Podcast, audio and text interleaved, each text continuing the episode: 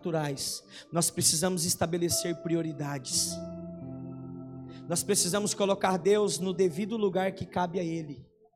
Não deixar Deus para segundo plano, não deixar Deus quando a bomba estoura, não recorrer a Deus quando as coisas fugiram totalmente do controle, não recorrer a Deus quando talvez a crise já se abateu, a separação veio para o casamento, a, a crise veio, não, mas é recorrer a Deus no tempo certo, no tempo favorável.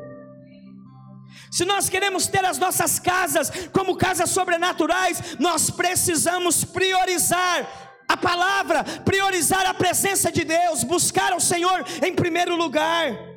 Deus estava ensinando o povo de Israel a depender de Deus e não apenas a depender de Moisés.